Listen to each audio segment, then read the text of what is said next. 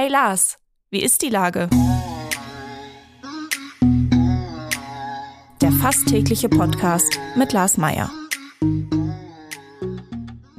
Wie ist die Lage? Unser fast täglicher Podcast in Kooperation mit der Hamburger Morgenpost, der Gute-Leute-Fabrik und Ahoi Radio spürt tagesaktuellen Fragen nach.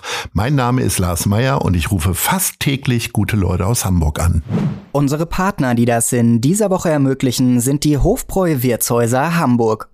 Egal ob zünftige Firmenveranstaltungen oder coole Weihnachtsfeier, die Hofbräu-Wirtshäuser Esplanade und am Speersort sind der richtige Partner für bayerische Spezialitäten in Hamburg. Lasst euch bei Original Hofbräu München Bier und leckeren Wiesen schmankeln, von bayerischen Livebands mitreißen und erlebt die Herzlichkeit des Servicepersonals in traditionellen Dirndeln und Lederhosen. Reserviert schon heute eure nächste Gruppenfeier, Oktoberfeststimmung natürlich inklusive. Das war Werbung, herzlichen Dank. Heute befrage ich die Sängerin Mio. Ahoi Mio. Hello, guten Tag. Guten Tag, liebe Mio. Du gehst mit deinem aktuellen Album Crime Alley auf Tour und am 19. Oktober spielst du im Grünspan auf der großen Freiheit. In welcher Hamburger Konzertlocation außerhalb des Grünspans spielst du denn am liebsten? Oh, das ist eine schwierige Frage, weil Hamburg so viele schöne Bühnen zu bieten hat. Aber ich glaube, zwei sind noch ganz, ganz vorne auf meiner Liste und die müsste ich auch beide nennen. Das sind die Elfi, der große Saal und das Mojo. Oh ja, beide, äh, beide wirklich klasse. Bei der Elfi müsstest du natürlich ordentlich äh, Zuschauer ziehen. Ne? Was macht denn eigentlich eine gute Bühne aus? Egal, ob es jetzt das Grünspan ist oder die Markthalle oder was auch immer. Was ist denn jetzt von ich sag mal, ich kenne ja nur die Zuschauerperspektive. Was ist denn aus der Sängerinnenperspektive wichtig?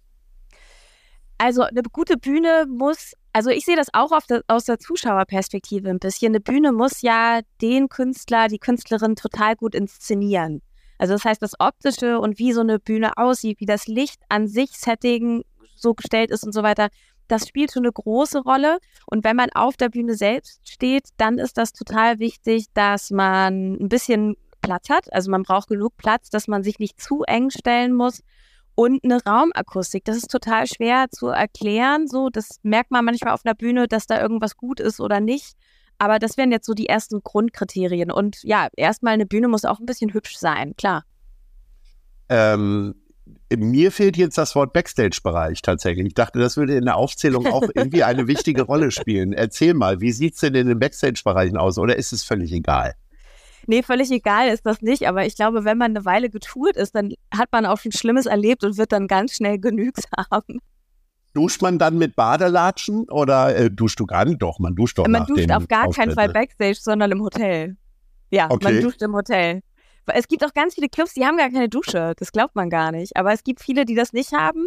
Das ist ja wie nach dem Turnen früher als Kind, wenn einige, wenn einige nicht duschen wollten, weil sie so schamhaft waren. okay. Ihr, ist das wirklich so? Also man duscht im Hotel, bevor man zum Club fährt und macht das Gleiche eigentlich auch danach. Also so kenne ich das vor allem. Die Backstage-Räume sind natürlich ein Plus, ne? Also wenn die halt passen und schön sind und auch ein, eine Möglichkeit bieten, sich einmal zurückzuziehen, dann ist das halt richtig gut. Aber ich glaube, so die Basics, die müssen halt überall schon stimmen, ne? Dass man eine vernünftige Sitzgelegenheit hat, dass man sich in Ruhe umziehen kann, dass im Zweifel sich auch ein paar Leute getrennt voneinander umziehen können dass vielleicht ein kleines, nettes Catering da ist. Also ich glaube, die meisten Musiker, die sind gar nicht ähm, so anspruchsvoll, aber so ein paar Basics müssen dann schon stimmen. Aber man kann in Hamburg auch sagen, dass die grundsätzlich bei den hiesigen Clubs so auch stimmen. Wie sieht denn deine Catering-Liste aus? Also zur Erklärung als Musikerin kann man ja, äh, um in einigermaßen Standard äh, erfüllt zu bekommen, so eine Liste abgeben, was auf jeden Fall dabei ist. Also bei den amerikanischen Stars artet das dann aus dann muss ein ganzer Raum in lila tapeziert werden. äh, was, steht denn, was steht denn bei dir auf der Liste, was ganz wichtig ist? Also bei uns steht das Übliche an Wassertee ist total wichtig, wenn man viel tourt, damit die Stimme auch irgendwie fit bleibt, gerade wenn man so im Herbst unterwegs ist. Das Übliche an vielleicht auch mal ein bisschen Bier, ein bisschen Weißwein, wenn man irgendwie einen guten Gig hatte, dass man nochmal entspannt anstoßen kann oder ein Gläschen trinkt.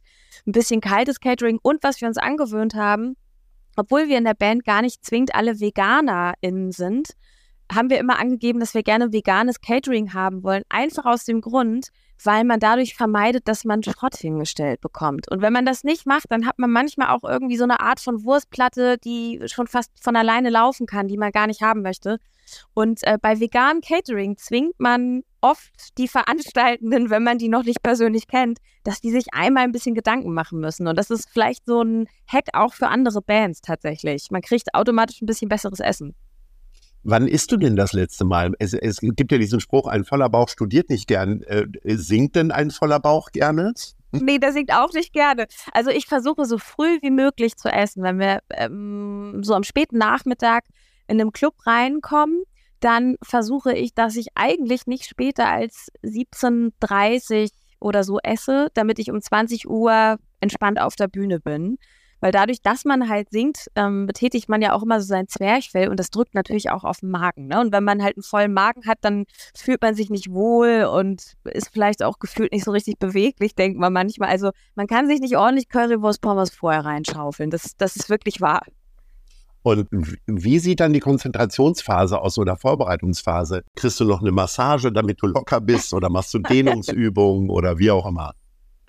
Nee, Massagen oder so, an dem Punkt bin ich noch nicht in meiner Karriere angelangt, dass das dabei wäre. Aber was ich auf jeden Fall mache, ist, dass ich mich die halbe Stunde vorm Auftritt versuche, alleine zurückzuziehen, ohne viel Geplapper und viel Gewitzel und äh, mich da in Ruhe fertig mache und dabei so ein paar kleine entspannte Gesangsübungen, was man da halt so kennt, was sich auch immer ein bisschen lustig anhört für Leute, die selber nicht singen. Und dass man sich einfach noch mal ein bisschen erdet und kurz fokussiert, damit man dann halt auch so auf die Bühne gehen kann. Und das ist aber auch total unterschiedlich. Es gibt zum Beispiel Bands, die müssen sich vor dem Auftritt richtig hochpushen. Die machen sich ganz laut Musik an und ähm, ja, genau, kriegen ihr Adrenalin nach oben, damit die halt auch voll aufgeladen auf so eine Bühne rausgehen. Und bei mir ist das so, ich muss mich einmal kurz ein bisschen zurückziehen, einmal ein bisschen so zur Ruhe kommen, damit ich dann auch ganz auf der Bühne da bin. Wenn ich ein bisschen aufgeregter bin vor irgendwelchen spannenden Sachen, werde ich immer total müde. Das ist ja lustig. Ähm, ist das dann bei dir auch so, wenn du dich alleine zurückziehst oder äh, bist du einfach nur entspannt und konzentriert? Ich bin nur entspannt und konzentriert. Also, weil es, glaube ich, für mich wichtig ist, dass ich einmal gecheckt habe, dass meine Stimme das macht, was sie machen soll und dass man nicht zu viel redet, sondern dass man seine, seine Stimme auch in so Gesangspositionen bringt, sag ich jetzt mal. Aber das ist auch einfach super individuell, das macht jeder total anders. Ähm, ich will es nicht herbeireden, aber äh, wann hast du das letzte Mal einen Text vergessen? Ach, das passiert mir ständig. ja? Auch interessant. Also ich glaube, man, man, man, man wundert sich, aber das passiert so vielen Sängerinnen und Sängern ständig immer so ein bisschen dass man äh, kurz mal drüber nachdenken muss. Also große Katastrophen, dass einem da gar nichts mehr einfällt, das passiert eigentlich nicht. Das passiert nie. Aber dass man vielleicht doch mal die erste Hälfte von einem ersten, von der ersten Strophe mit der zweiten vertauscht hat oder so, das passiert ab und zu mal. Das ist aber auch nicht, nicht wild. Passiert dann manchmal bei Songs, die man länger nicht gespielt hat und wo man da erstmal so reinkommen muss. Aber ich glaube, davon muss man sich verabschieden, dass Sänger das immer alles richtig machen. Die sind auch nur Menschen. Ja, unbedingt. Ähm, neben der Bühne bist du auch sehr engagiert. Du bist seit Sommer Netzwerkkoordinatorin beim Landesmusikrat Schleswig-Holstein. Das klingt danach, als wäre es ein schöner Titel für eine Visitenkarte. Äh, was ist der wirkliche Grund deines Engagements? Der wirkliche Grund meines Engagements ist tatsächlich, dass wir kennen das ja aus Hamburg, dass die Musikszene in Hamburg doch relativ gut vernetzt ist und auch durch Vereine New York City sehr sichtbar ist, vor allem die Pop-Szene und auch entsprechende ja, Hilfestellung, Anlaufstellen und Förderung bekommt. Und das ist zum Beispiel in Schleswig-Holstein noch gar nicht so. Und da versuche ich ein bisschen Starthilfe zu geben, damit das vielleicht in Schleswig-Holstein irgendwann auch mal so sein kann. Du hast ja kritisiert, dass die Musikspielstättendichte, schönes Wort, äh, viel zu niedrig ist. Was kann man denn da jetzt machen? Also wer macht denn sich jetzt noch selbstständig mit einem Live-Club nach all den Jahren? Ja, das ist eine ganz gute Frage. Also vor allem ja nicht nur nach all den Jahren, sondern nach all der Corona-Phase, ja. Energiekrise und so weiter. Da gibt es ja echt äh, viele Faktoren, die einen davon abhalten, irgendwas im Bereich Club zu machen. Ich glaube, das Allerwichtigste ist erstmal, oder das Erste, was man machen sollte, ist, dass man verhindern muss, dass weitere Clubs schließen. Ich glaube, das äh, darf in Schleswig-Holstein auf gar keinen Fall passieren. Und äh, dann kann man von da aus noch weiter überlegen, äh, wie man das begünstigt, dass dort Sachen stattfinden. Das muss ja auch nicht immer durch einen privatwirtschaftlichen Clubbetreiber sein.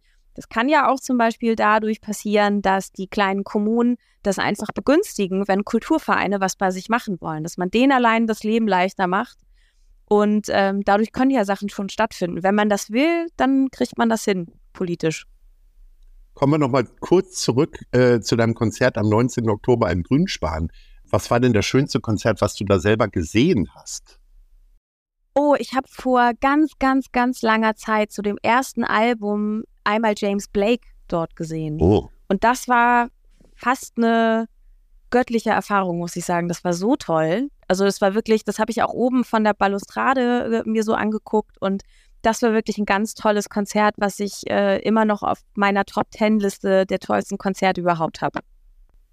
Hat dich das jetzt in irgendeiner Form inspiriert oder setzt es dich unter Druck für den 19. Oktober? einmal sein wie Blake? nee, also musikalisch sind wir schon eine ganze Ecke auseinander. Ne? Also ich glaube, alle Konzerte, die man guckt, die verwurstet man selber als Künstlerin gar nicht so unbedingt. Aber sie halten das kreative Denken einfach so auf Trab. Dafür ist es allein schon gut, sich ständig Sachen anzugucken und den Inspirationsspeicher anzugucken. Ich glaube, ich fand vor allem spannend, wie innovativ James Blake immer mit Sounds und Produktion umgegangen ist und das auch immer noch macht. Und damals war der ja auch noch so irre jung und ähm, das fand ich schon auch einfach ja, beeindruckend. Damals waren wir ja alle jung. Stimmt, ich war da auch noch jung. Am Ende kommen wir zu unserer Kategorie Nice oder Scheiß. Was hast du dir ausgesucht?